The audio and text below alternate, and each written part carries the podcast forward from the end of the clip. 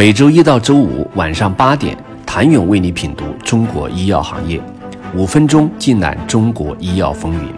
喜马拉雅的听众朋友们，你们好，我是医药经理人、出品人谭勇。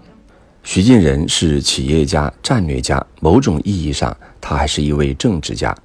在时代烙印里突破创新，将一个小作坊打造成一艘年产值千亿元的超级大药企。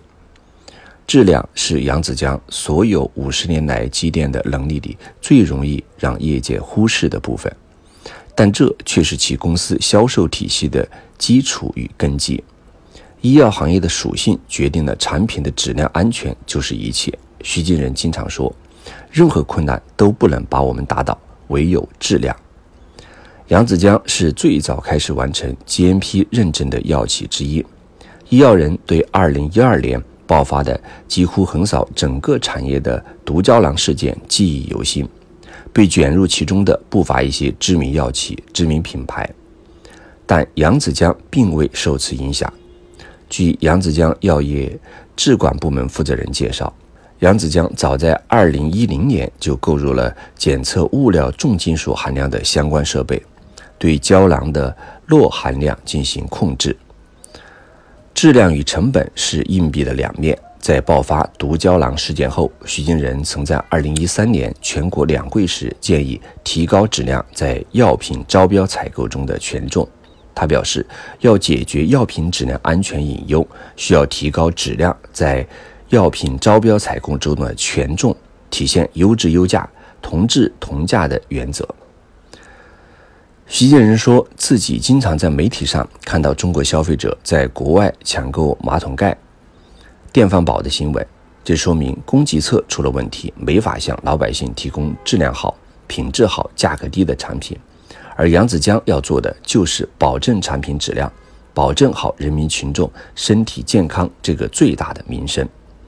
扬子江质量体系的建设上得过很多奖，只是鲜少见于媒体的报道视野内。新华日报今年六月二十一号的一篇名为《扬子江药业高质量发展动能澎湃》的报道，系统展示了扬子江药业在质量管理上所取得的成绩。二零二零年，扬子江药业申报了享誉世界的三大质量奖之一的欧洲质量奖评选。二零二一年一月，来自不同国家的八位专家组成的评审团来到扬子江，对其进行五天的现场评审。在这一过程中，评审团共召开三十四次座谈会，访谈二百七十七人次，提出五百五十二条访谈题目。三月四号，二零二一年欧洲质量管理基金会全球奖评选揭晓，扬子江药业上榜，成为全球首家获得新版欧洲质量奖的医药企业。对此，国际质量科学院院士。上海质量管理科学研究院首席专家邓继认为，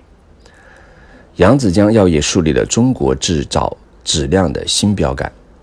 众所周知，药企的质量控制一般采用小组活动形式进行，是企业实施全面质量管理、开展质量改进的最具生命力的质量管理工具之一，有助于培育企业质量文化，提高核心竞争力。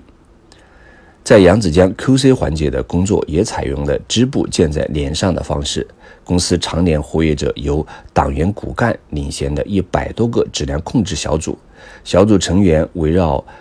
提质增效、工艺革新、节能减排等课题，累计开展了一千多个课题攻关活动。二零二零年十二月，在第四十五届国际质量管理小组会议上，扬子江药业参赛的四个 QC 小组课题全部获得最高奖铂金奖，而且这是扬子江药业连续第六年在国际 QC 大赛中摘金夺银。从二零一五年至今，扬子江药业共斩获了二十四项国际 QC 金奖。徐建仁留下的遗产不仅是超百亿的物质财富，他对党。支部建在连上的实践应用下，巨大张性组织的构建，他对扬子江质量体系建设从始至终的坚守如一。想了解徐金仁都为扬子江留下了什么，请你明天接着收听。谢谢您的收听。想了解更多最新鲜的行业资讯、市场动态、政策分析，请扫描二维码。或添加医药经理人微信公众号“医药经理人”医药行业的新闻与资源中心。我是谭勇，明天见。